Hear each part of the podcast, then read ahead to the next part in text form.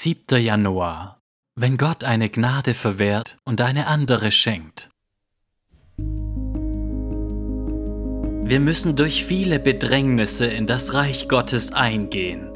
Apostelgeschichte 14, Vers 22.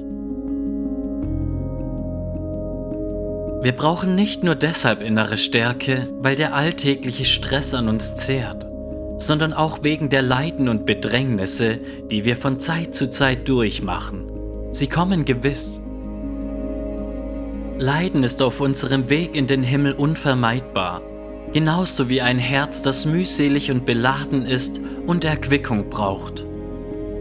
Wenn es kommt, können wir im Herzen verzagen, und dann kann der enge Weg, der zum Leben führt, uns nahezu unmöglich erscheinen. Es ist schwer genug, auf einer engen Straße und über steile Berge unterwegs zu sein, die unsere alte Karre an ihre Grenzen bringen. Doch was sollen wir machen, wenn das Auto liegen bleibt? Paulus hat dem Herrn diese Frage in einer konkreten Bedrängnis in seinem Leben dreimal gestellt.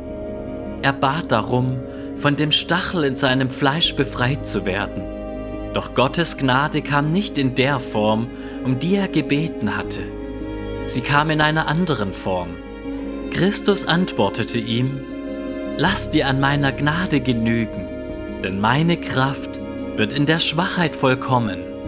2. Korinther 12, Vers 9. Wir sehen hier, wie Paulus Gnade empfängt, und zwar in Form von Christi Macht, die ihn in seiner bleibenden Bedrängnis stützt und erhält.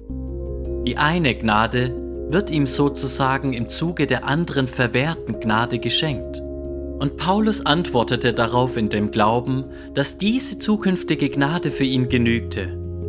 Darum will ich mich am liebsten viel mehr meiner Schwachheiten rühmen, damit die Kraft des Christus bei mir wohne.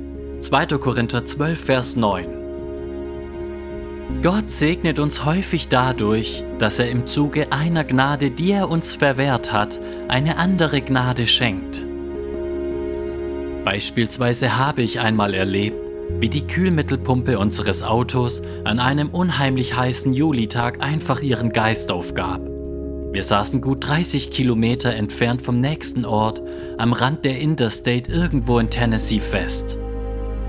Ich hatte am Morgen gebetet, dass mit dem Auto alles gut gehen würde und wir sicher ans Ziel kommen würden.